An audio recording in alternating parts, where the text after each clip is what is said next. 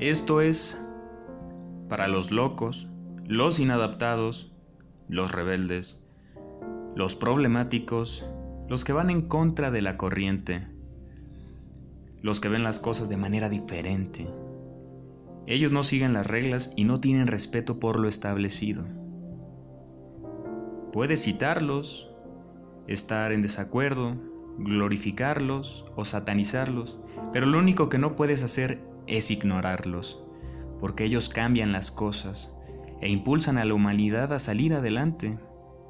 Y mientras que otros los ven como locos, nosotros los vemos como unos genios, porque la gente que está tan loca como para pensar que puede cambiar el mundo es quien lo logra.